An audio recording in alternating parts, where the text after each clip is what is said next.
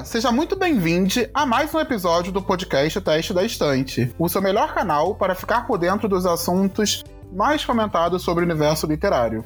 Eu sou o Lennon. E eu sou a Perla. E no episódio de hoje falaremos sobre livros desconfortáveis. Então aumente o som, pois está na hora de balançarmos essa estante. Pam, pam, pam, pam, pam, pam, pam, pam, pam. E aí, Perlinha? E aí, meu povo? Olá, Hoje tem povo. olá, olá. Hoje a gente tá desfalcado porque nós excluímos todo mundo. Mentira. Demitimos todo mundo, mandamos todo mundo embora. Mandamos todo mundo embora. A gente fingiu que não ia ter gravação e entramos só nós dois escondidos. É desse tipo, gente. Tá vendo? Tá feliz, Bolsonaro? Eh, No governo Bolsonaro, nem podcast trabalha mais, tá vendo, gente? É isso, nem isso. Acabou. Ai, gente, brincadeiras à parte, tá? Hoje, é, nosso queridíssimo Vini está acompanhando um- um- uma pessoa, né, no, no- num momento no hospital, né? A Mila novamente recomeçaram as chuvas no Recife e, enfim, ela tá presa no trânsito até mais de 10 horas da noite, gente, com tudo alagado. Uma situação muito complicada, né? E Laura também não pôde. Então, veio Lennon e eu. Lennon e eu, hoje, estamos numa situação, né? Numa situação que Depois de vocês não Mas tenho certeza que a gente vai dar conta, Perlinha. Iremos dar conta. Sim, nós vamos dar conta. E, e, e assim, gente, como que a gente é, é, decidiu fazer esse podcast hoje? Como é que a gente decidiu gravar esse podcast hoje? Lennon pegou o seu vinhozinho, eu peguei o meu, os nossos boys estão viajando, né? Eu estou em Porto Alegre, ele lá em Curitiba, e nós estamos aqui bebendo e vamos bater papo com vocês. A gente vai falar de um assunto. O pior é que a gente vai falar de um assunto sério, Lennon, bebendo. Meu Deus. Pois é, mas é a vida. A gente vai contar, Perlinha, que a gente ficou 40 minutos conversando antes de começar a gravar ou deixa passar batido? Deixa pra lá, finge que nem aconteceu. Ah. Não, eu queria ver se tivesse Mila, se tivesse Pela, Vinícius, porque nós, eu e Pela, somos repreendidos, tá, gente? Que a gente fica conversando, a gente quer conversar, falar, o pessoal fica no foco. Todo mundo... Ah, tem- Mas tem, é bom, né, Pela, ter alguém pra trazer. É bom trazer É. ela pra gente pro foco. Exatamente. É, faltou isso aí. É, foi que. ne- Não, o pior é que. Na, gente, o episódio anterior, quem não ouviu, vai lá ouvir. O puro suco da farofa. Eu, tu e Vini. Migo. Foi um dos episódios mais gostosos de gravar, né? Nossa, como eu me diverti. cara. Maravilhoso. E a gente nem tava bebendo. Muito, muito. Não, eu e Vini estávamos bebendo sim, lembra não? É, vocês dois, seus pingus, me excluíram. Porque assim, hoje eu disse: eu tenho uma tacinha de vinho na geladeira. Aí Lennon, vamos então. Tá vendo? Eu compartilho com as pessoas. Vocês só me disseram depois que já estavam bebendo. Aí fica difícil. Vamos lá, não tem, não tem Camila, não tem Vinícius e não tem é, Laura, mas a gente tem que focar no, no tema. Vamos voltar aqui pro tema.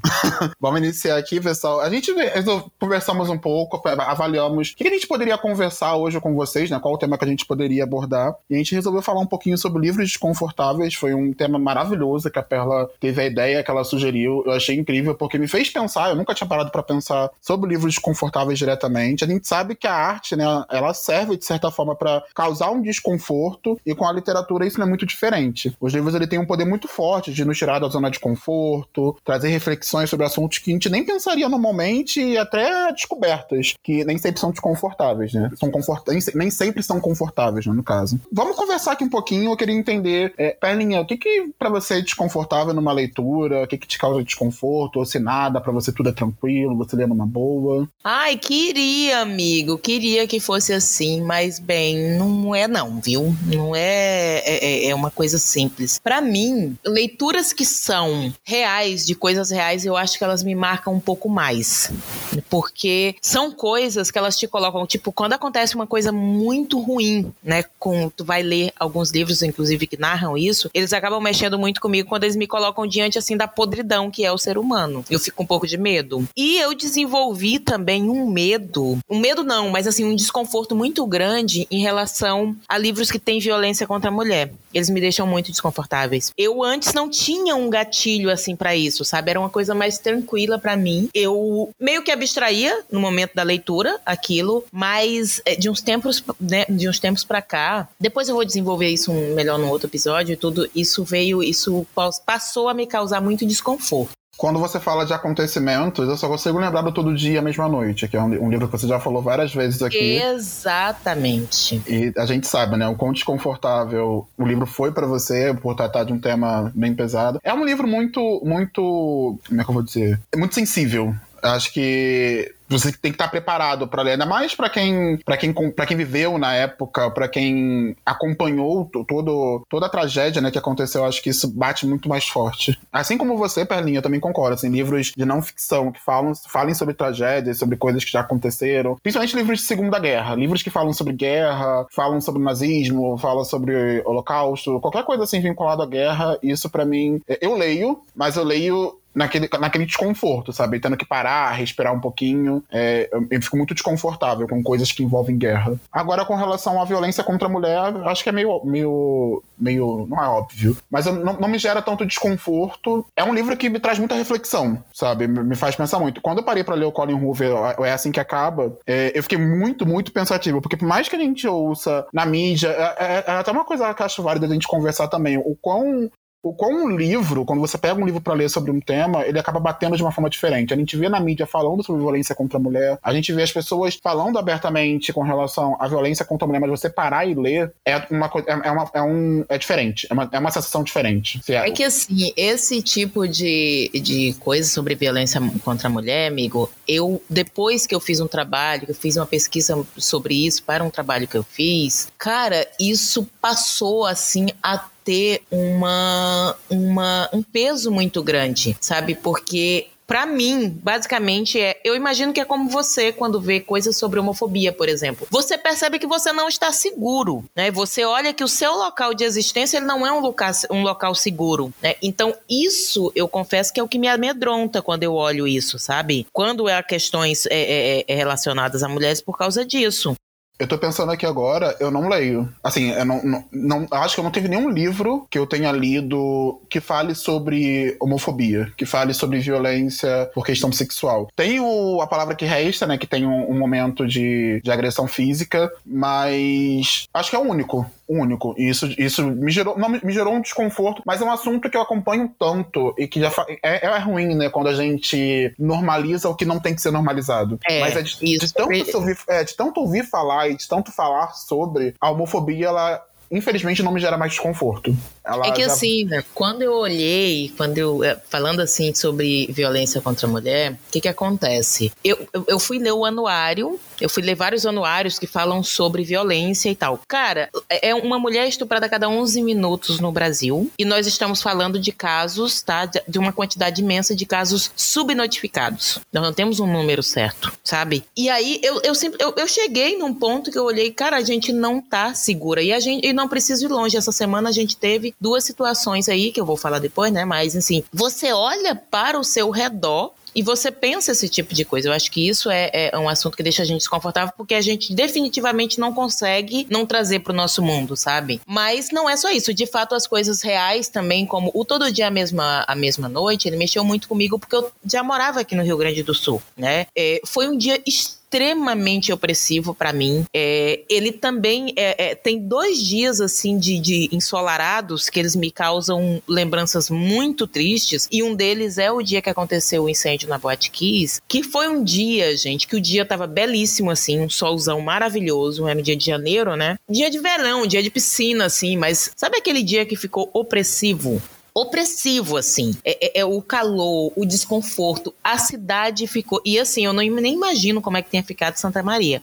Porque Porto Alegre já ficou assim. Ficou horrível, horrível. E eu morava na época próximo ao, ao principal é, é, hospital aqui da Zona Norte. E, cara, foi o dia inteiro de, de, de ambulância passando. Eu acho que eles estavam deslocando, na verdade, os outros, é, as outras emergências da cidade para deixar o, o outro hospital, que é o Hospital de Clínicas, que é o de referência para para queimados e onde era mais fácil baixar helicópteros, né, que estavam vindo de lá e estavam passando e deslocando. A gente ouvia helicópteros. Cara, foi um dia horrível, assim. Então foi rememorar isso e meio que passar para Santa Maria e pensar, meu, como é que isso deve ter sido lá, sabe? Então foi um, um, um, um livro que foi muito desconfortável para mim. Foi desconfortável perceber, ver, ler a postura do, do, dos políticos. Cara, assim, ver a postura de pessoas da igreja com com, mães de vítima. Nossa, assim, é, é muito triste, é muito triste. Eu comecei a chorar nesse livro no prefácio e não parei mais até terminar ele. É, o Todo Dia, Mesma Noite, ele me causou um desconforto não somente pela tragédia em si, mas por ele falar sobre a morte. A gente é, sabe, a gente sabe que tem vários depoimentos né, de familiares é, é, no próprio livro e ver. Eram jovens, eram, eram adolescentes que estavam na faculdade, pessoas que tinham toda uma vida pela frente, e isso é muito falado e falado constantemente no livro. Não, não é livros que, que o personagem morre, mas livros que falem especialmente sobre a morte. Lembrem que a gente vai morrer em algum momento. Isso me gera muito desconforto. Falar da morte para mim hoje, não somente livro, tá? Falar da... Tem até um podcast que é o Finitude, que eu tentei ouvir, tentei. Eu amo podcast, né? Eu tudo. Eu tenho um podcast para pra ouvir. Eu tentei ouvir me gerou muito desconforto, porque eu não gosto de pensar na morte. Eu acho um tema totalmente desconfortável. Eu acho muito curioso as pessoas que falam normalmente, que tentam transformar isso em algo positivo no sentido de ter que aproveitar a vida ao máximo, então, mas eu não consigo. Tanto que a Thaís, ela até me deu o, o livro A Morte é um Dia que Vale a Pena Viver, que eu estava falando na live da Thaís, do programa interrogativo, um, uma, uma das pessoas que estavam lá acompanhando a live indicou, ela resolveu pegar para ler na hora, ela começou a ler e assim, vários pensamentos, ficou pensando vários pensamentos, é como a gente fala, e aí eu resgatei os pontinhos na loja, ela foi e me deu o livro. Eu tô e... doida pra ler também. Vou te falar que vai ser um desafio para mim, assim, é, é, eu sei que vai, a gente vai falar lá na frente futuramente de desafios, mas é um livro que eu quero muito ler, tendo consciência que falar da morte é uma coisa muito desconfortável para mim. Teve algum livro que tu leu e pensou isso além do Todo Dia à Mesma Noite, né? No caso, tem algum livro que tu percebeu, tipo assim, tu deu o start e pensou, cara, eu não gosto de ler esse livro? Cara, pior que não. Não? Não teve, não teve um, um livro específico, não. Mas tu começou a perceber, assim, que o assunto foi te, ia te deixando desconfortável, no caso? Sim. Sim, o assunto começou a, a, a, ser um assunto desconfortável. Eu acho que a morte ela se torna um assunto desconfortável, um assunto discutido quando você passa por isso na, aqui no âmbito familiar, né? Quando eu perdi a minha avó, a morte ela passou a ser um assunto para mim. Ela passou a ser um tema que eu sabia que eu que, que queria. Eu teria que lidar com ela em algum momento, sabe? É, é aquilo, gente. Mesmo vivo, a gente precisa lidar com a morte. A gente tem família, a gente tem amigos, a gente tem parentes, a gente tem pessoas ao nosso redor. E as pessoas vão morrer. Então, assim, pensar isso, quando, quando caiu essa ficha para mim, e quando eu parei para pensar do que, tipo, em algum momento, as pessoas que estão ao meu redor, a minha família, e, e ainda mais, eu tô envelhecendo, eu tô fazendo 30 anos. Eu acho que eu tô chegando na, na crise dos 30. Isso tá se intensificando. eu tô Me nesse nível. agora, caquética. Eu, eu tô nesse nível. Então, assim, é, é um assunto que eu consigo conversar, eu consigo parar pra avaliar, sendo que eu não consigo me estender, sabe? Tipo, ai, então vamos, vamos, vamos, vamos correr, vamos viver a vida. Não, eu, eu fico pensativo e fico mal. Tipo, hum, é foda. É um, é um assunto bem, bem delicado para mim. Ah, eu fico. Esse, então, possivelmente, tu realmente vai ter que, né, ter um, é, uma sim, coragem um aí, Ele, né? É um livro que fala só sobre isso. Então, assim, é, tanto que o subtítulo dele é um excelente motivo para se buscar um novo olhar para a vida. Então, assim, ele tá, vai mas se tu gosta desse tipo de que te tira dessa zona de conforto, né? Se tu busca de alguma forma eh, livros que te deixam desconfortável, não necessariamente só nesse, mas que te deixam, tu, tu de certa forma, percebe que tu busca esses livros? ou que, ou que quando tu tem coragem de ler tu enfrenta o teu medo, eles te. Eles te, é, é, te é, tipo assim, tu gosta do livro, tende a gostar? Então, eu até lembrei de um meme, tem um meme que eu vi no Twitter esses dias, que é um cachorrinho, tipo, com cara de raiva, falando: Eu não quero sair da minha zona de conforto, me deixa na minha zona de conforto. Eu, eu sou muito assim, sabe? Eu, eu, não. Com relação à leitura, eu leio de tudo, mas quando fala de, de morte, quando é esse assunto, eu não me jogo. Tanto que o Uma Vida Pequena, que é um livro que eu falo, tipo, desde, desde o ano passado, eu falo que eu tô doido para ler, eu tô enrolando, eu tô enrolando para encarar esse livro há muito tempo, porque eu sei que vai ser um livro desconfortável para mim. Que além de falar de morte, ele fala sobre questões de saúde mental, ele fala sobre. Tem milhões de gatilhos, né? Então, assim, já, já sei que eu vou ter que estar preparado. E então eu não sou o tipo de pessoa que procura muito livros para me tirar da zona de conforto, livros que eu sei que vão ser desconfortáveis, sabe? Eu tenho essa vontade, essa vontade ela habita em mim, ela existe em mim, tanto que agora tem dois, ela tem dois. ela habita em mim. Ela habita, a vontade ela tá aqui, gente, tá aqui guardadinha. Em algum momento eu vou falar, algum momento eu vou acordar e vou falar, tipo, é hoje. Tanto que Patrick viajou, lembra que eu falei, ah, Patrick vai viajar, vou ver se eu pego uma vida pequena pra ler, porque se eu chorar, eu choro sozinho aqui em casa. Mas mesmo assim, eu não, não me senti confortável, eu não peguei. E ainda bem, porque, imagina, ficar, tá, ficar triste sozinho, acho que não seria uma boa ideia, então... Não mesmo, querido, você não faça isso, pelo amor de Deus. E, Lenor, eu lembrei, quando a gente falou em zona de conforto, eu lembrei exatamente do mesmo meme. não tem como não lembrar, não tem como não lembrar. É que assim, não, não tem mesmo como, porque realmente eu, eu, nos últimos dois anos, cara, eu só tenho lido coisas que estão na minha zona de conforto. Porque o Brasil, o Brasil tá um limbo. Ele só te dá motivo para tu ser infeliz, entendeu? Ou tu é feliz, ou tu mora no Brasil. Tu é um brasileiro que mora no Brasil. Do, as duas coisas não dá para ser. então, assim, é um negócio realmente que eu tenho, eu, eu não tenho tido vontade nenhuma de sair da minha zona de conforto. Nenhuma. Inclusive, eu descobri uma zona de conforto. Porque eu antes não era muito estar tá lendo livro, é, é, livro de romance, não sei o quê. Hoje eu amo um romancinho de final feliz, gente, com saliência e tal, que me entrega essas coisas tudo.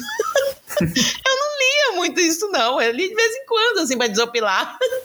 Mas assim, e eu percebo ainda mais uma coisa, Lennon, que eu, os livros mais pesados, eu não sei se tu, tu, já olhou isso, mas os meus livros mais pesados, as minhas leituras mais pesadas, elas acabam ficando mais no primeiro semestre do ano do que no segundo. Esse Olha, ano eu tô tentando. Pra fazer essa avaliação. Amigo, eu, eu fui observar isso. isso. Eu fui observar isso. Eu, eu olhei muito, sobretudo nos últimos, é, é, nos últimos dois anos. Eu olhei bastante isso nos últimos dois anos. Como primeira parte do ano, os primeiros seis meses é onde eu encaro um pouco mais. Eu tô tentando mudar isso. Eu, agora eu tô curioso, você me pegou, Perlinha, vou bem parar pra avaliar isso. Eu acho que não, pra mim, não acho que não, não funciona porque eu, eu, é muito aleatório. Eu, eu sou muito. Eu monto a minha lista, monto toda, toda a minha TBR, né, do ano e tudo mais, mas assim, é meio que aleatório. Tanto que eu vou pegando e me dando vontade. Agora, me bateu uma outra dúvida, saindo um pouco da questão de assunto e falando de estrutura de narrativa ou de, de gênero literário. Você, você comentou uma vez que você não gosta muito de fluxo de pensamento, mas é porque é desconfortável confortável para você o fluxo de pensamento, porque, por exemplo, falando de estrutura de narrativa, os livros do Saramago, eu já tentei ler o ensaio sobre a cegueira uma vez, e para mim é desconfortável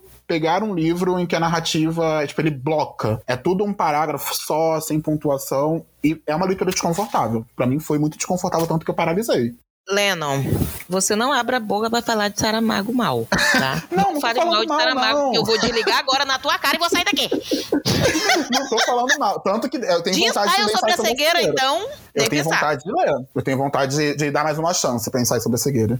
Não, o fluxo de, de, de, pensamento não é que ele me deixe desconfortável. Na verdade, ele, ele não me prende. Não é desconforto, é não me prender realmente. Eu me perco um pouco. Tanto que eu ouvi, eu audioli Paixão segundo é, GH, da Clarice. É isso, meu Deus. Não, não tô trocando o nome, né? É, é isso mesmo, Paixão segundo GH. Isso mesmo. Isso. Eu audioli, porque eu não consegui ler o livro. E mesmo no audiobook, às vezes eu tinha que. Eu, eu percebia que eu dava uma perdida, aí eu voltava, porque o livro é extremamente denso, então não dá pra tu te perder, né?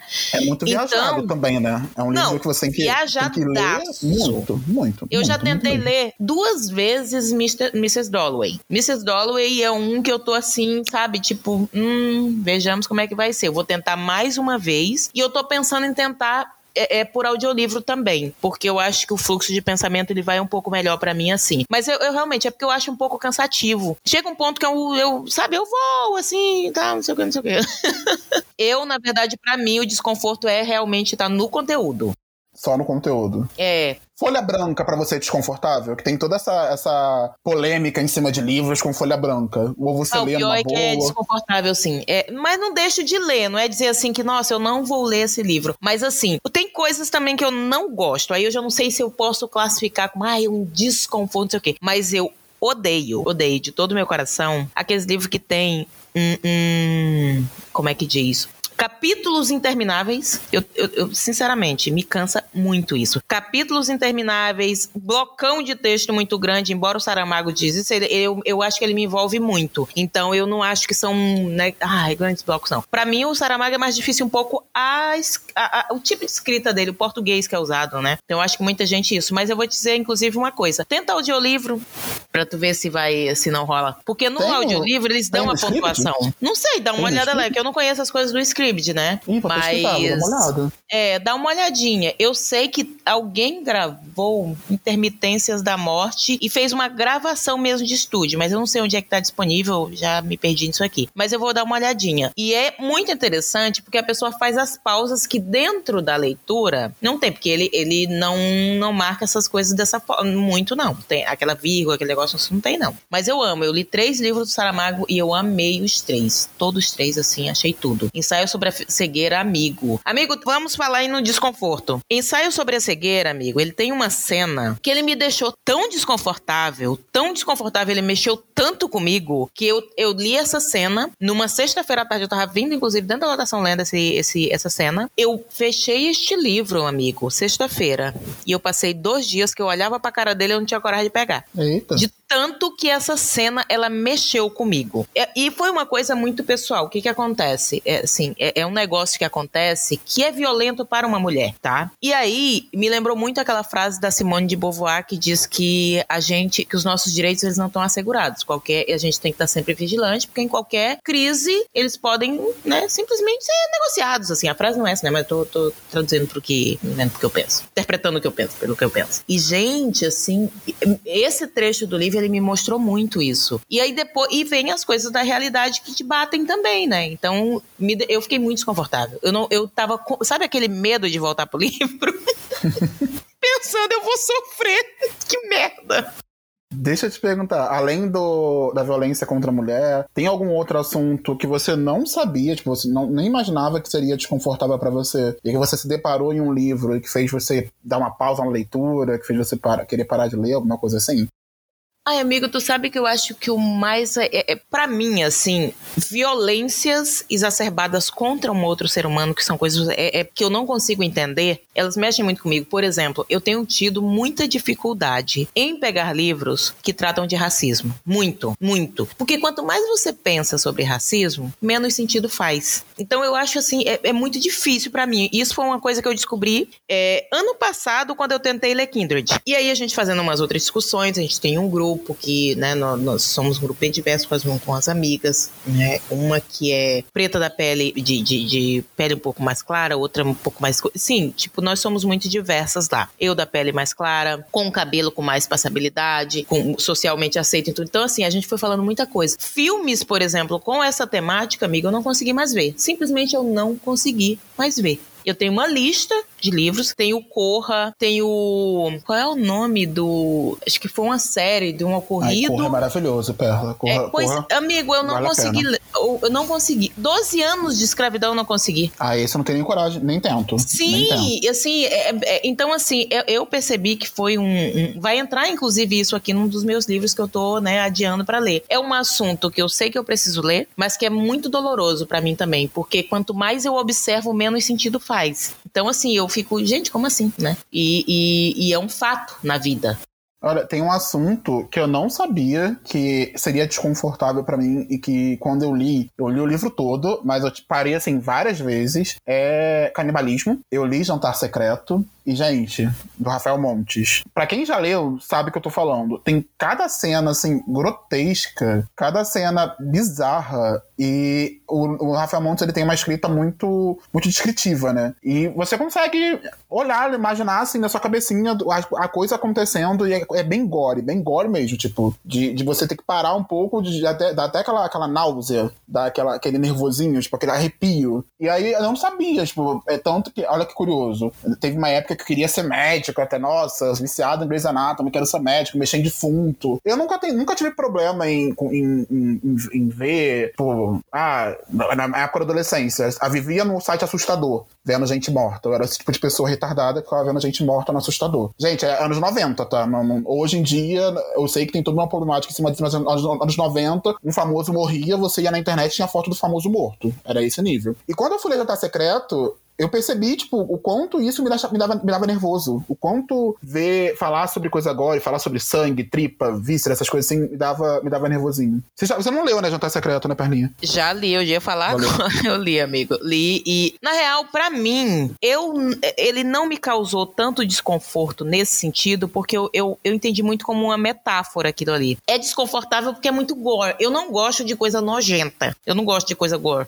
Realmente eu não é muito comigo, sabe? Mas aquela parte, assim, o que me, me causou muito desconforto nele foi realmente a gordofobia, porque chega num ponto que, que ultrapassa muito. Ah, sim. Muito, muito, muito, sabe? É, é, é muito interessante e eu fiquei muito triste com isso em relação ao livro, porque Cara, ele faz uma crítica tão interessante naquele livro, para mim. As metáforas daquele livro são tão interessantes, tão inteligentes, mas ele pesou demais a mão, cara, ele pesou demais a mão na gordofobia. É desconfortável, é difícil, é chato e ele, ele realmente ele estraga a experiência do livro, sabe? Ele, ele dá uma estragada realmente. Para mim, eu, eu consegui pano. terminar. Não, eu não, amigo, eu não passo eu não. Eu passo. Por jantar secreto eu passo, sabe? Não, não passo. Não passo mesmo com tudo, porque ele exagerou demais, Leno. Foi esse o problema. Para mim, então. fazia muito sentido até um determinado ponto. Fazia, dentro daquilo que ele está contando, fazia um sentido. Só que simplesmente chega num ponto que não é mais aceitável. Tipo, é, sabe aquela coisa que tu olha e diz, tá, amado, já entendi, né? Sabe? É, é, é muito chato isso. Então, para mim, isso estraga muito a experiência com o livro e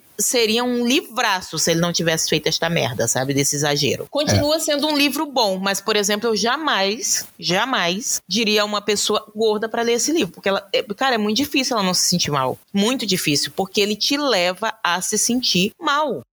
Eu não sei. Assim, é, é, vamos lá. Eu, eu passo pano no sentido. É, não, é, é nem o tema do, do, episódio, acho que eu vou fugir um pouquinho, mas Pro personagem, pros personagens, eram três personagens, se não me engano. Tinha uma mulher e dois homens. O, o homem era o, o personagem principal, era o gordo. E Existe, existem sim muitas coisas pesadas com relação à gordofobia, mas eu, eu enxerguei muito, muito uma questão da forma como o próprio personagem se, se enxergava também, a forma como ele se, se portava socialmente ou se colocava socialmente. É, eu sou uma pessoa gorda, eu sofri muito na adolescência, mais na adolescência, com relação a questão de aceitação. E quando eu li o livro, eu não, eu não me senti mal nesse sentido, porque eu tinha plena convicção que é a forma como geralmente algumas pessoas gordas se enxergam. E, infelizmente, tem algumas questões que pessoas gordas passam também. Então, assim, eu acabei entendendo. Mas eu, eu, eu, li há muito tempo, gente. Posso estar falando uma besteira aqui. Pode ser que, de fato, na época que eu li, eu li com esse olhar crítico e tudo mais. E, e talvez eu lendo hoje eu posso constatar que ele pesou de fato a mão. Mas em mim, assim, eu, para mim, não foi gatilho, não foi nada. Mesmo sendo uma pessoa gorda, mesmo tendo passado por, por gordofobia na adolescência, pra mim foi uma coisa super tranquila de ler, porque naquele ambiente ali, considerando aquele personagem ser um personagem nerd, que não fazia atividade física, que só comia e tudo mais, pra mim fez todo sentido. É...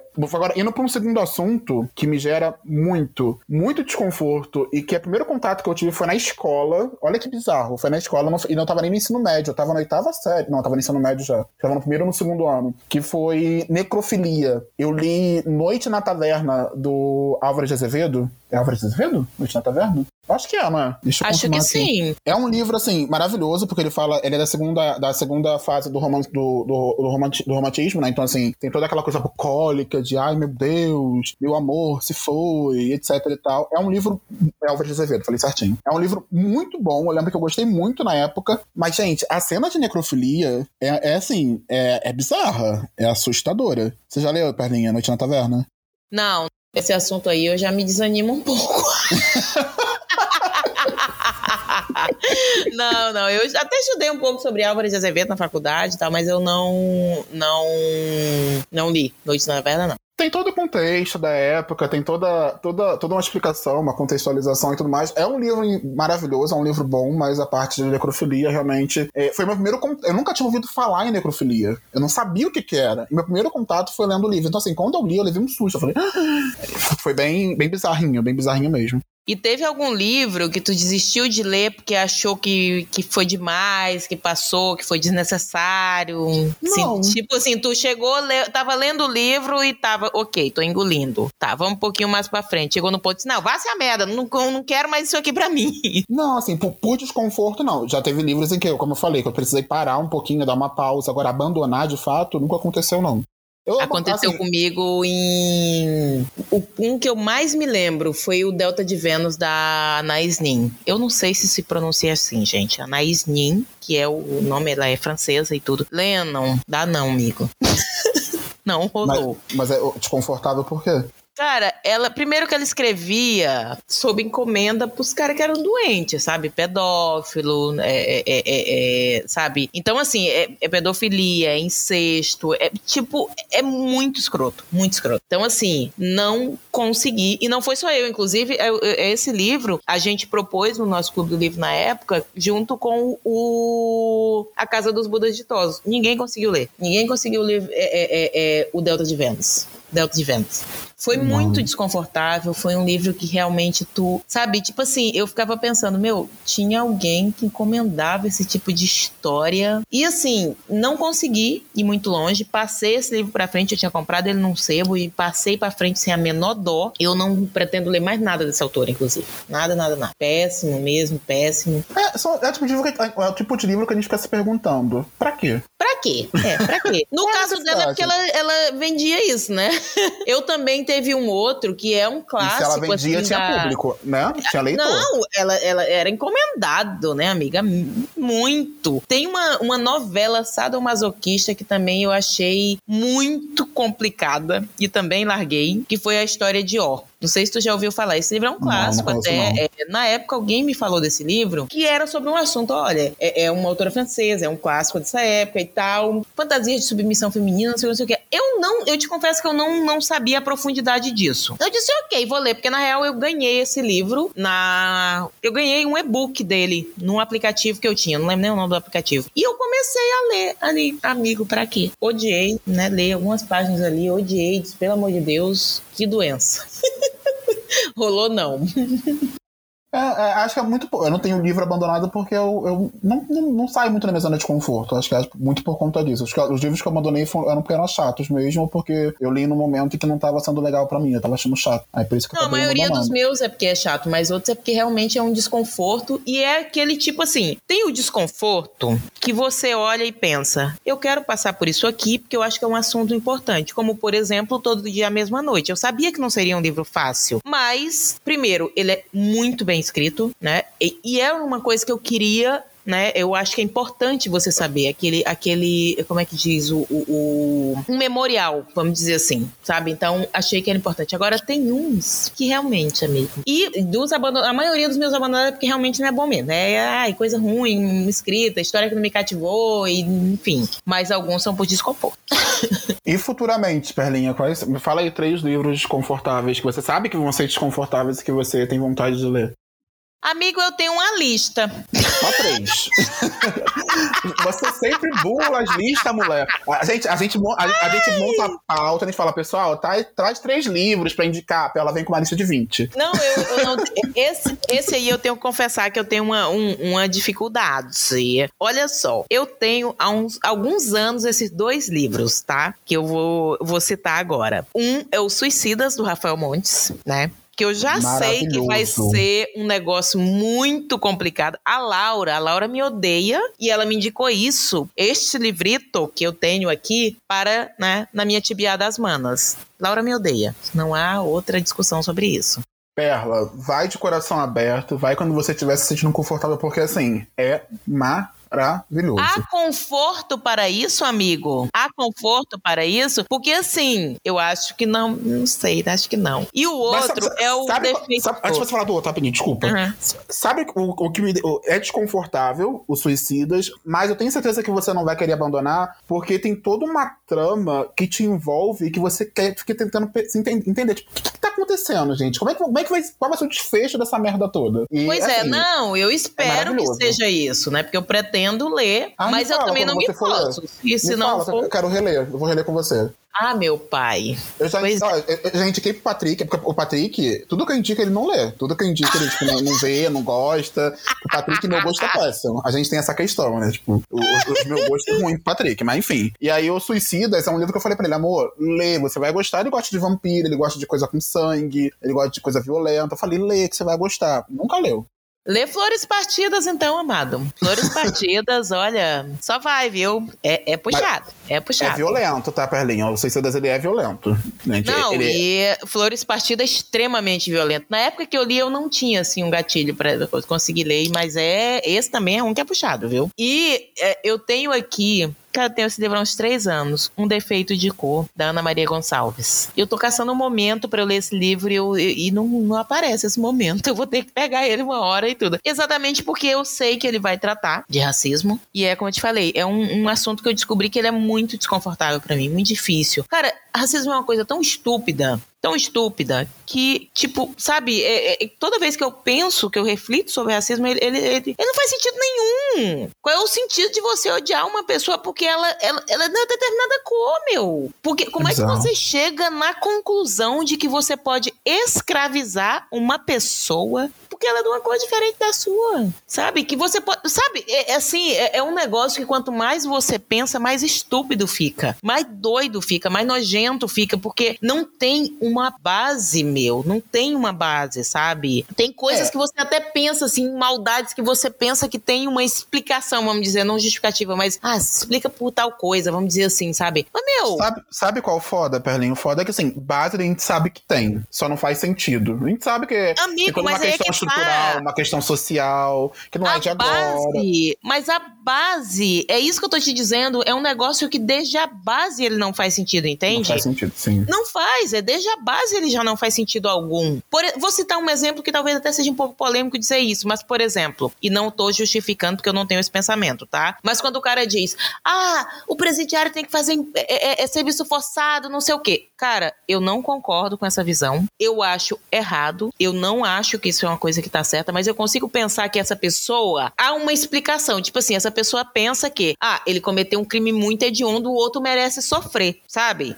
Tu entende o que eu tô dizendo? Entendo. Que não, eu não concordo, mas eu olho para essa pessoa e penso, bom, pelo menos tem uma explicação. Não justifica? Não, mas explica. Explica uhum. aquela postura dele. Mas simples fato de tu ter chegado num determinado local, né? E tu ter pensado que, olha, tem pessoas pretas aqui, essas pessoas são de outra cor. Hum, vou escravizar. Sabe? Cara, como assim? Como é que isso fez sentido em algum momento, né? Então, é esse o tipo de coisa que eu fico pensando. Né? É, é, é um negócio que realmente, olha, hum, são pessoas, não, são pessoas não, sabe? Não, não faz, não faz o menor sentido. Então, quanto mais eu penso nisso, mais me dá tristeza, porque eu vou pensando, cara, que limbo que o ser humano consegue descer, né? Como é que ele consegue, como é que ele consegue odiar uma pessoa que ele, que ele, que nem conhece, meu? Então, essas coisas, assim, me trazem dificuldade, sabe? É, é, é, é eu percebi que isso tem sido um gatilho para mim. E aí eu tô pensando, tem uma HQ que eu quero muito ler também, essa eu ainda não comprei, né? Enfim, quando chegar o momento, mas eu sei que essa aqui também é difícil porque ela está entre os. Um, um,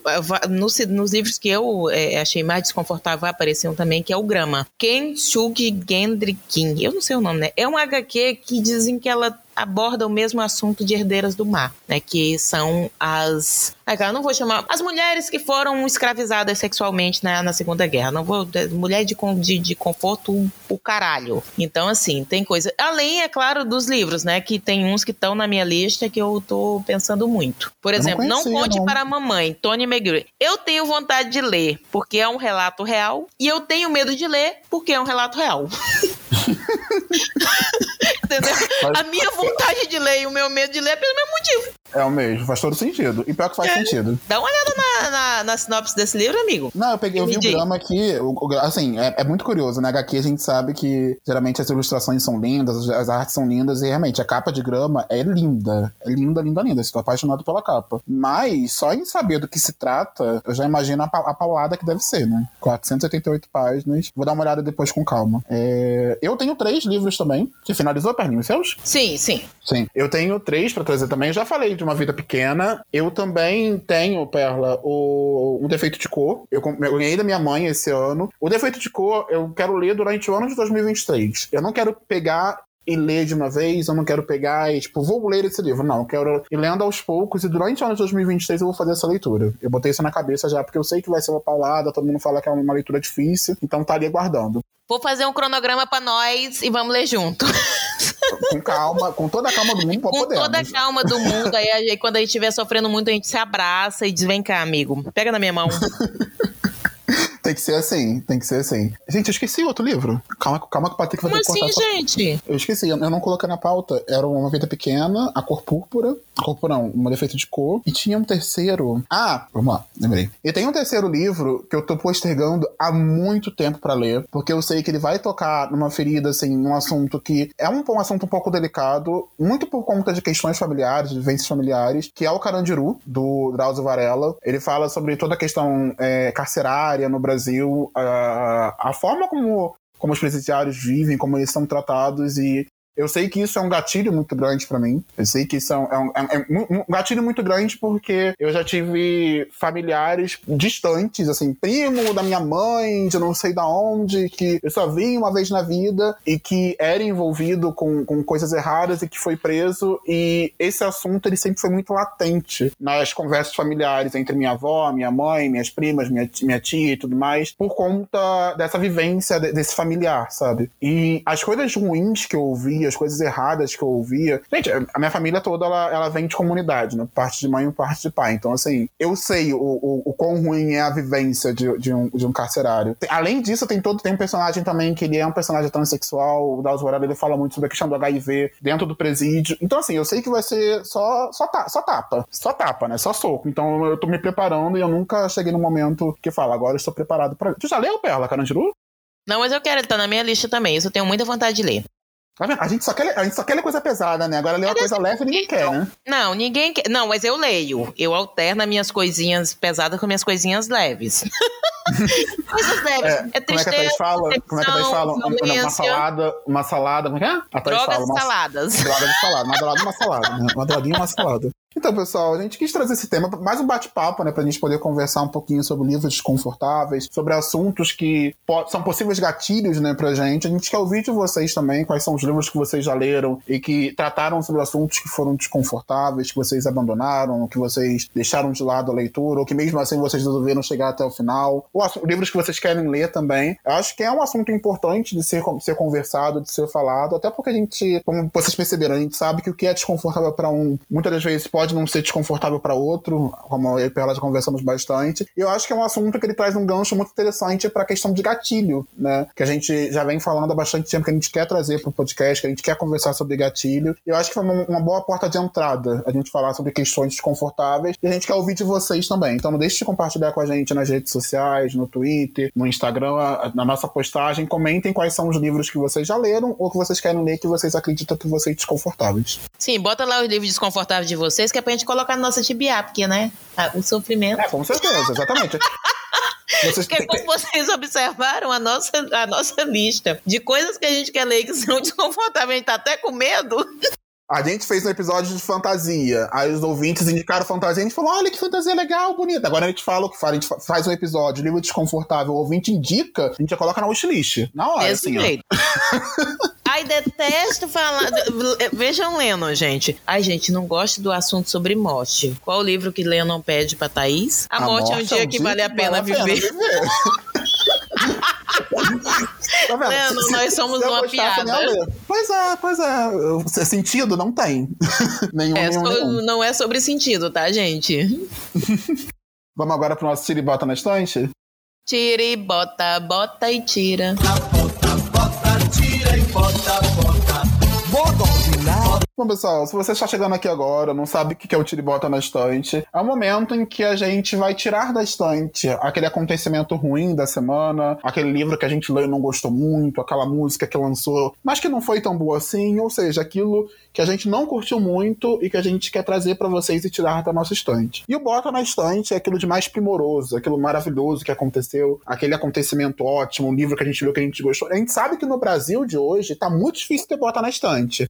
Mas a gente tá forçando aqui. Tá difícil, gente. Tá, tá difícil, tá puxado tá o negócio. Tá difícil.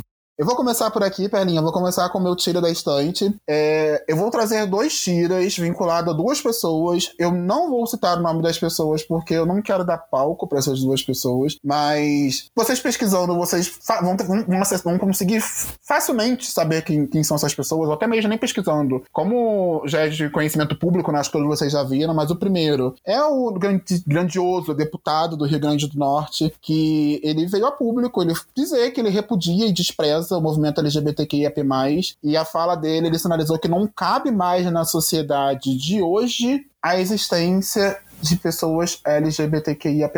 Repito, não cabe mais na nossa sociedade. Ele falou que não cabe mais na nossa existência. Então, assim, gente, assim, gente, é, o tipo, é essas estupidez que eu falo. É isso aí. Gente, eu fico me perguntando o que que passa na cabeça de uma pessoa, assim, e, e não tem vergonha, não tem é. medo. Contra esse governo que a gente tá, eu acho que tem, tem muito disso, né? As pessoas passam, perderam medo. Antes, antes era muito mais velado. A gente sabe que existia homofobia, existia racismo, mas era uma questão muito mais velada, velada entre aspas, tá, gente? Eu sei que não é tão velado assim. Mas com esse governo que, que vai acabar esse ano, se tudo der certo, é, parece que as coisas ficam mais escancaradas, as pessoas não têm mais medo de falar merda, de falar besteira.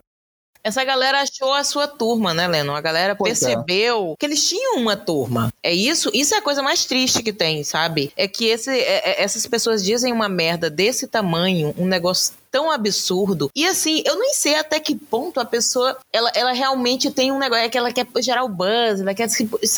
Meu, eu não sei. Eu, sinceramente, eu não consigo, não, não entra na minha cabeça. Essa é mais uma das coisas que entram naquela situação que eu acabei de falar, que são os negócios tão estúpidos que eu fico pensando, de onde saiu, né? Gente, de onde e, saiu e assim, esse ódio? De onde sai um ódio e, desse? Pois é, e mais uma vez, Perlinha, política, falando sobre sexualidade, falando sobre questões de gênero, falando sobre questões religiosas e que não deveria ser o foco, sabe? O Brasil tá vindo de mal a pior, um monte de merda acontecendo, um monte de coisa, tipo, para falar de economia, para falar sobre questões sociais, sobre questões de saúde pública e foda-se, sabe? Eles estão falando sobre questões de sexualidade. Eu, eu não, não, não, gente, não faz sentido. Nunca, nunca, nunca pra mim vai fazer sentido é, estar se discutindo na política questões de sexualidade envolvendo questões religiosas e, e, focando nesses assuntos que não tem nada a ver. É, não, não vai mudar, sabe? É, é eu, eu, eu, queria muito um dia ter esse poder de falar: meu, meu filho, foda-se que você é presidente, foda-se que você é deputado, foda-se que você é. O, a, a, o que você acha, o seu pensamento, a sua fala, ela não vai mudar a minha existência. Eu não vou deixar de ser gay, eu não vou deixar de ser bissexual. A, a, a lésbica não vai deixar de ser lésbica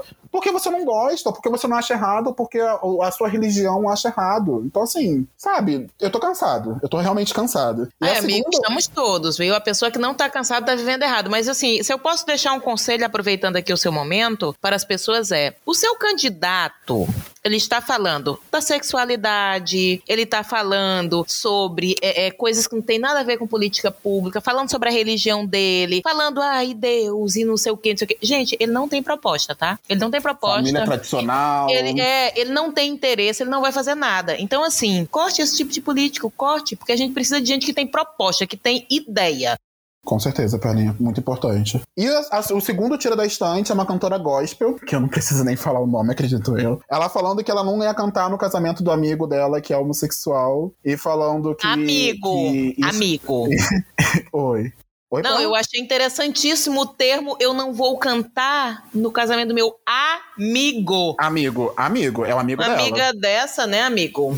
Pois é, pois é. E ela falando que isso iria contra os princípios dela, assim, ir contra os princípios, gente, para mim não tem problema nenhum, tá? Eu acho que é, se, eu, se eu desejo respeito, eu vou respeitar também a religião alheia. Tanto que se a religião dela acha a minha vivência errada, eu acho que eu sou errado, não me importa. A partir do momento que ela me respeite, beleza. Ela segue a vida dela lá, eu sigo a minha vida aqui. Mas a partir do momento em que ela começa a falar que Deus tem libertação para as nossas vidas, que o caminho que estamos seguindo é o caminho de morte eterna. Gente, morte eterna é um termo tão, tão pesado. E eu não sou religioso, e mesmo não tendo o conhecimento aprofundado do que seria a morte eterna, mas que de pronto a gente sabe que é ir pro inferno, né? Que é esse lugar religioso que eles falam de que vai queimar, e, e enfim. É uma coisa tão pesada de você dizer pro próximo. Você, sabe, Deus, Jesus prega amor, e eu não consigo imaginar é, Deus ou Jesus ou qualquer entidade religiosa falando para alguém que um homossexual ele,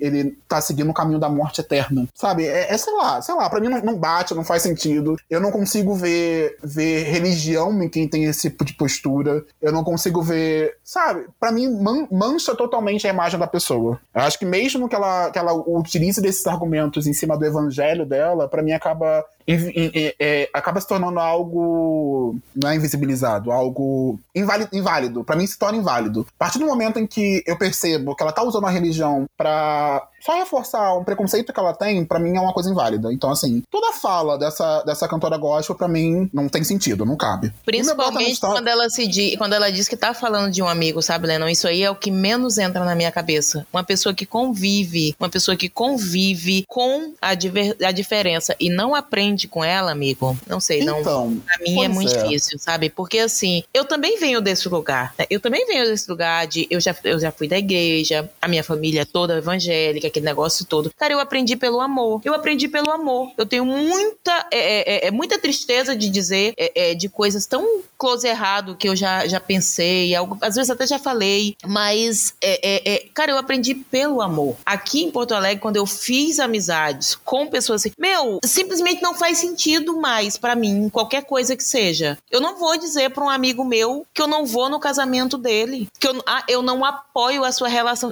Cara, não faz sentido, principalmente se você tá pregando evangelho. Não faz sentido, tá? Exato. Você vai lá, não dá para mim. Não dá, é isso. E assim, é, eu já, já falei em um, episódios anteriores a questão do ser ateu, mas eu já frequentei a igreja batista, eu já fui bem. Não, eu não fui evangélico. Eu nunca me considerei evangélico eu nunca fui batizado. Mas eu frequentava a Igreja Batista, eu li a palavra, eu tinha conhecimento, eu tinha domínio. E teve um momento que para mim não acabou de fazer sentido. E assim, mim, uma coisa que me pegou, assim como pegou você, a questão de ser um amigo. O que mais a gente vê são gays estando dentro de igreja, buscando uma aceitação, buscando um reconhecimento, buscando um espaço, porque a gente sabe, assim, eu acho muito, eu acho muito bonito quem tem fé, sabe? Eu acho muito lindo aquela pessoa que ela tem a sua religião, que ela respeita o próximo, que ela tem, ela segue a sua palavra, ela segue o seu caminho, sem, sem se preocupar com, com, com a vida do outro. E a gente existem gays,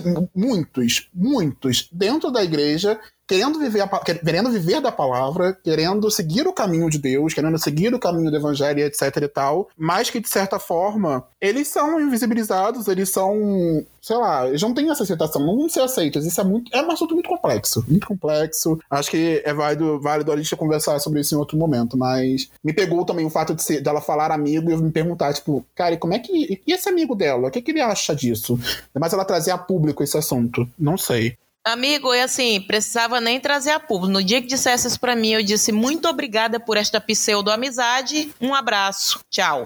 E o meu bota na estante, pessoal. Eu sei que a gente já fez um episódio só falando sobre produtores de conteúdos literários, mas tem dois que esses dois, essas duas últimas semanas, assim, eu maratonei os vídeos deles, eu assisti tudo. O primeiro é o Hora Thiago. Eu não conhecia o canal do Hora Thiago, ele não é um produtor de conteúdo literário, ele fala sobre cultura pop, fala sobre diversidade, fala muito sobre uma, a questão é, sexual, fala muito sobre uma questão, a questão de gênero, fala muito sobre questões raciais e de uma forma muito didática. O Agora, Thiago, assim, a, a didática dele. Eu, vou, eu até fiquei me perguntando agora, ele é professor? Não sei. Mas ele tem uma didática de professor, ele tem uma forma de falar tão simples e tão maravilhosa que vale super a pena. Pra quem não conhece, é, ele tem um canal no YouTube, ele tem um podcast também. Eu esqueci o nome do podcast dele agora, mas eu vou colocar aqui no box de descrição para quem quiser conhecer também. E o segundo canal é o canal da Tati Leite, o Vale um Livro. Eu até compartilhei ontem no nosso grupo Proteste da Estante no WhatsApp o último vídeo que ela fez falando sobre. Tem um, é mais um questionamento, né? Se a gente pode ser feliz hoje sendo LGBTQIAP+.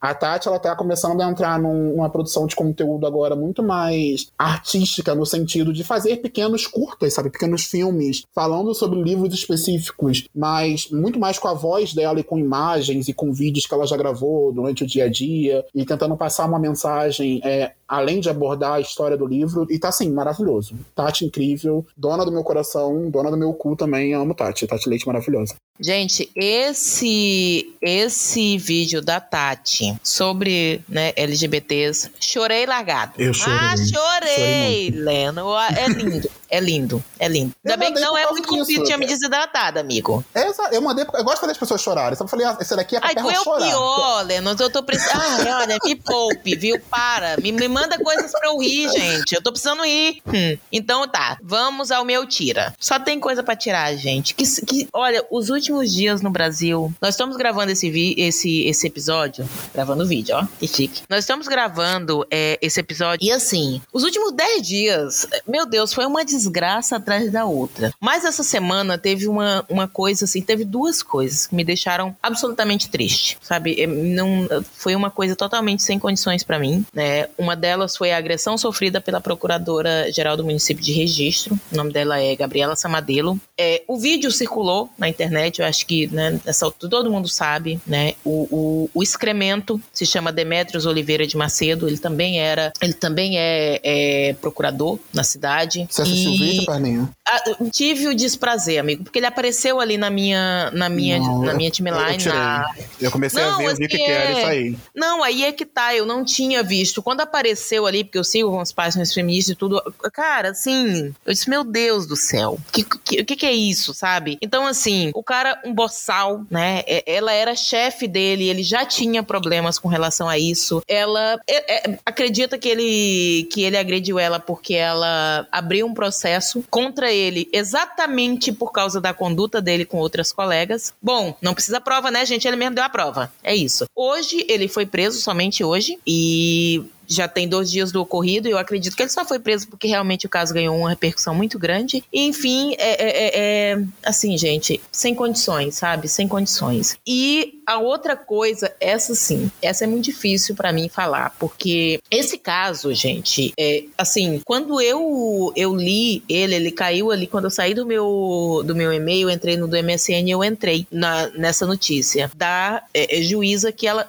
ela torturou uma criança que já tinha passado por uma situação extremamente delicada, tá? Gente, criança não é mãe e estuprador não é pai, né? Eu tô me referindo ao caso da juíza é, Joana Ribeiro Zimmer e também da promotora, que muita gente não falou, mas tinha uma promotora também junto, que é a Mirella Dutra Alberton. Eles não concederam uma liminar para uma criança de... Gente, ela tinha 10 anos quando isso aconteceu, né? Ela tava poucos dias de, de fazer 11 anos, né? O aborto é previsto em lei, então assim, não havia o que ser discutido com relação a isso, tá? O hospital simplesmente não deveria ter reportado nem nada, porque simplesmente não há o que se discutir na situação. Não há. É, e ela foi levada para uma audiência. Gente, assim, a transcrição de uma parte dos áudios é uma tortura. É uma tortura. Eu não consigo falar direito desse caso, porque quando eu, eu primeira vez que eu li sobre ele, eu me senti fisicamente mal. Eu tô aqui já chorando, que inferno é ruim porque a gente se sente impotente, né? A gente vê uma coisa errada acontecendo e parece que a gente não pode fazer nada. É aquilo que eu acabei de dizer ali atrás, sabe? É como você percebe que simplesmente tu não tem para onde correr, sabe? Não tem para onde correr. E muita gente, e assim, gente, eu fui olhar na, na, na, observando a minha a minha a conduta das pessoas dentro do disso, pouca gente, poucos homens héteros do meu do meu, pouco não, vou dizer, não vi nenhum se pronunciando sobre isso. Aí eu pergunto para vocês, quando é que uma agressão brutal como a que a, a, Gabriela sofreu e como é que um estupro de uma criança e um direito negado e uma tortura absurda dessa virou uma pauta feminista que as pessoas acham que elas não têm que cobrar? Sabe? Como assim? Teve muita gente que não se manifestou, teve gente, sabe, acha que isso. Gente, pelo amor de Deus, sabe? A, a, é, a, gente tá falando de proteção à infância, a gente tá falando de proteção ao ser humano. Então, assim, a situação dessa criança. Gente, e vocês observaram até agora, a, o caso veio a público na terça-feira, hoje é quinta-feira, e até o presente momento, eu não ouvi uma única matéria, eu já pesquisei sobre isso, sobre o estuprador. Essa pessoa foi presa? Quem é essa pessoa, sabe? E Só assim boatos, né? Não. Eu, eu, vi boatos, boatos eu vi. Amigo, mas, não, mas assim, uma matéria nada, sobre, sabe? As pessoas estão falando sobre essa situação toda, estão falando do negócio. E assim, e eu fico pensando, aí começa a sair. Ainda bem que hoje, pelo menos, a gente tem a, a, a, as redes sociais que, que dão visibilidade a certos casos. Porque esse caso dessa menina, quantas vezes ele já não aconteceu, Lennon? Sim. Quantas sim, vezes? E assim, fica nítido o quanto, o quanto no, no âmbito social, ninguém tá preparado. As pessoas não estão os, as pessoas, os profissionais não estão preparados para lidar com isso. É, você, você falou muito das, das, das, questões macro da agressão, a questão do estupro, a questão da, da legalização do aborto, né, que foram assim, foram muito levantadas por causa disso, mas a gente tem microagressões que aconteceram. É uma criança que foi tirada da família, ela foi colocada reclusa em, quando o assunto veio a, a público, veio à tona, ela não pôde ter mais contato com a família. Agora você imagina o psicológico dessa criança. Lennon, é isso que eu tô dizendo. Essa criança, ela passou, assim, por todos os níveis de violência. Todos, sabe? Ela sofreu um estupro, que a gente não sabe como isso aconteceu, mas ela foi estuprada. Tinha 10 anos de idade e estava grávida, tá? Aí ela buscou o hospital e ela teve o seu primeiro atendimento negado sem base jurídica. Não existe isso que o hospital disse que até 20 semanas ele faz e 22 tem. Não existe isso na lei. Não existe isso. Fui pesquisar em vários locais e, e, e outras várias mulheres é, é, do direito já se manifestaram. Não existe isso. Aí ele mandou, mandaram já o primeiro erro. Aí chega lá uma juíza e uma promotora. Elas, elas torturam. Gente, não tem como classificar o que aconteceu com essa criança que não seja com tortura. Não tem. Simplesmente não tem como fazer isso. É, lendo, eu passei mal. Meu estômago começou a doer a minha cabeça começou a doer quando eu fui lendo. E eu fui lendo isso porque eu fiquei pensando, meu, como assim? Sabe? Como assim? Não tem como. sabe? É, é, é, é, muito difícil uma coisa dessa. Eu, eu, lendo, essa criança, ela tá marcada pro resto da vida por diversas violências. Ela passou por todos os níveis de violência numa situação dessa, sabe? Não, não tem como. Ela foi separada da família dela, ela, ela sofreu primeiro um, um, um, uma violência absurda lá no seu meio social, ela sofreu uma violência no hospital, ela sofreu uma violência no judiciário e depois ela teve que sofrer uma violência sendo afastada das pessoas que ela tem confiança. Ela é uma criança, cara. Como assim? E ela passou mais de 40 dias, Lennon, longe da, da mãe dela. Então, assim, é, é, foi um negócio que, que eu, eu fiquei pensando. E aí, gente, a gente ficou sabendo que a juíza, o que aconteceu com ela, ela saiu do caso. Por quê? Porque ela foi promovida. Foi promovida, gente. E ela, Lennon, trabalha, ela tá fazendo doutorado estudando primeira infância, cara. Como assim? Ela trabalha, acho que há quase 18 anos, se eu não me engano, em é, é, matéria de primeira infância. Quantas pessoas essa mulher já violentou? Quantas crianças, meu? Então, assim, é, é, eu, eu não consigo mais falar sobre esse caso. Eu peço desculpa até aos nossos ouvintes, porque realmente foi um assunto que mexeu muito comigo. Já tô chorando de novo, eu já chorei várias vezes por causa disso. Mas é aquela, aquela situação que você olha e pensa, cara, como assim, né? Não, não temos segurança. A gente não tem segurança para onde,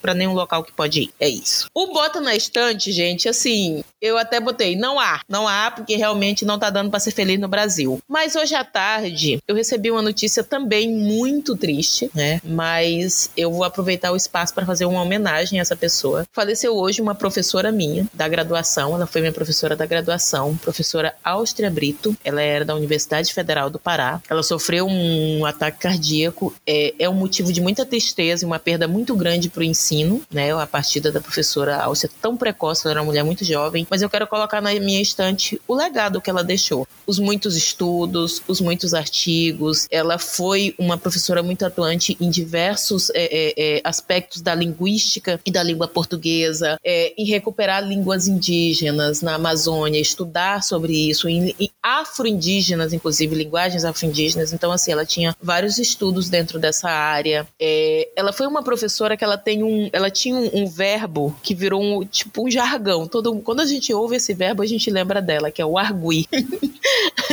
argua, que é sobre. para você argumentar. Ela é, a primeira vez que eu ouvi o verbo argua, foi com ela. Quer dizer, conjugado, argua, né? Que ela. Porque. É, é, e, e isso é, é uma marca muito interessante, porque ela foi aquela professora que quando você falava alguma coisa, ela te dizia: argua. Faz um, traz uma arguição. Tipo, é, ou seja, dessa forma, com esses verbos que às vezes eram muito. E ela chamava a gente de minha filha, meu filho. Argua, minha filha. E não era com, com, é, é, com deboche, tá, gente? Ela realmente tratava a gente assim, né? E, e, era dessa forma que ela nos levava a pensar sobre diversas coisas, a elaborar sobre aquilo que a gente tinha lido, é, a formular um pensamento e trazer, né? Então, assim, é, foi uma perda muito grande. Uma mulher jovem, muito jovem, né? É, é, é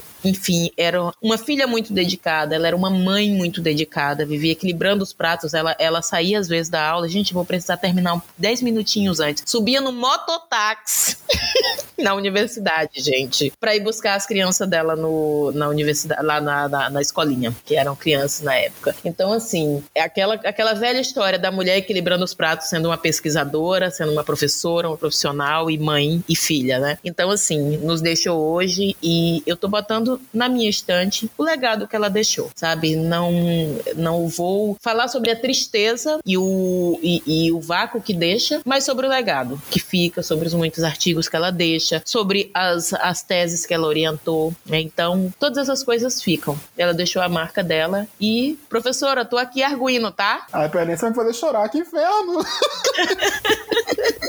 É, é, é, uma coisa que eu fiquei pensando agora. Eu tenho também professores importantes nas minhas redes sociais. Antes de começar a gravar, gente, eu tava conversando com a Carpani exatamente sobre essa situação que aconteceu com ela. E eu tenho uma professora muito importante também que eu tenho nas redes sociais. Agora me deu vontade de mandar mensagem para ela, sabe? Porque acho que é importante a gente, a, gente a gente lembrar e falar o quanto as pessoas que passaram pelas nossas vidas ou que de alguma forma foram importantes para nossa formação como indivíduo, como leitor, como pessoa, como ser humano, social e tudo mais, o quanto essas pessoas foram importantes, sabe? A Perlinha tá falando que ela é um exemplo da, que teve contato com essa professora. Agora você imagina a quantidade de alunos que essa professora não teve, a quantidade de pessoas que ela não tocou, a importância que ela não teve na vida de outras pessoas. Então, assim, se você tem uma oportunidade, assim como eu, de ter um professor importante, que você não tenha muito contato, que você não tem contato há anos, que você tem nas redes sociais, manda uma mensagem.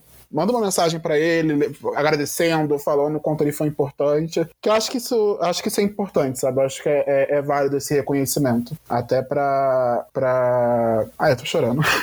Ah, eu também, amigo, tô também. Inclusive, eu, eu tenho a Áustria no, no, no, meu Facebook. Fazia tempo que eu não falava, porque eu quase não tenho muito usado o Facebook. Tu vê, eu perdi a oportunidade de mandar uma mensagem para ela. Sim, exatamente por isso que eu tô pensando, sabe? É, a gente. A gente façam a gente... isso, façam isso. Eu, eu tenho vários professores, assim, muito queridos da minha graduação que foram muito bons, assim, comigo. E uma grande perda, realmente. Ela era muito aguerrida, ela era uma pessoa que. Você vai lá no Face dela, tá lá. Ela é antibozo total, assim, sabe? Tinha uma. Sempre teve um posicionamento muito firme sobre as coisas. Então, assim, me entristece, né? É uma mulher da ciência que se vai, se vai muito jovem, né? Mas, enfim, deixou o legado e é isso que eu tô botando aqui na minha estante.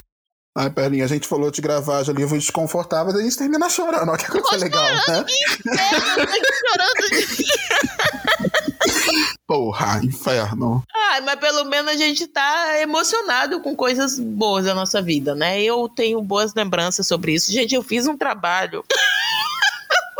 Um dos meus primeiros trabalhos sobre classes gramaticais numa matéria que ela estava dando. Muito sobre semântica do que sei, aprendi com Alter, inclusive. Aí eu, come... eu fui estudar lendo isso e eu descobri que a gente aprende lá no ensino fundamental e médio sobre classes gramaticais, tu, tu basicamente aprende para desaprender na universidade, porque tu vai desconstruir todos os conceitos. Eita. E eu cheguei muito desse jeito. Eu cheguei. Se, gente, nós vamos falar sobre classes gramaticais. E vocês vão descobrir que tudo que nós aprendemos até hoje, nós devemos desaprender a partir de agora. Ela caiu na gargalhada, Leandro. Ela não se aguentou. Ela deu assim pra mim. Aí toda fala, aí eu começava a minha fala. Nós aprendemos que é isso, isso isso, né? Aí eu virava pra turma. Pois é, gente. Mas não é assim que é.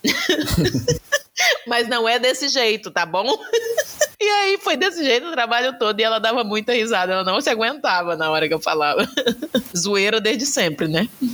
Tô esperando. Vamos lá. Vamos então, lá, então vamos é lá. Isso. vamos lá, vamos fechar. Então é isso, pessoal. Espero que vocês tenham gostado desse nosso bate-papo hoje, nosso episódio. Foi uma coisa muito mais solta, muito mais descontraída, até porque só teria eu e Perlinha aqui gravando. É, mas espero que vocês tenham gostado. Compartilhe com a gente nas redes sociais os livros desconfortáveis de vocês, os livros que vocês, que vocês leram e foram desconfortáveis. Gente, desculpa, tá difícil fechar. os livros que vocês consideraram desconfortáveis, ou o livro que vocês sabem que vocês é desconfortável, mas que vocês têm vontade de ler, tá? Não deixe de seguir e acompanhar a gente em todas as redes sociais, arroba teste da estante no Instagram, no Twitter. Participe do nosso canal no Telegram e fique por dentro de tudo que vai rolar nos próximos episódios. O link, ele sempre fica disponível aqui no box de descrição, tá, gente? Ah, e uma outra coisa, se vocês tiverem sugestões de episódios, se vocês tiverem algum tema que vocês gostariam que a gente abordasse aqui, compartilha com a gente também. A gente tá nesse momento de cação do tema, que tema que seja legal da gente conversar, é importante ouvir vocês também, beleza? Vamos ficando por aqui, mas na semana que vem estaremos de volta com mais um episódio do Teste da Estante. Tchau! Tchau!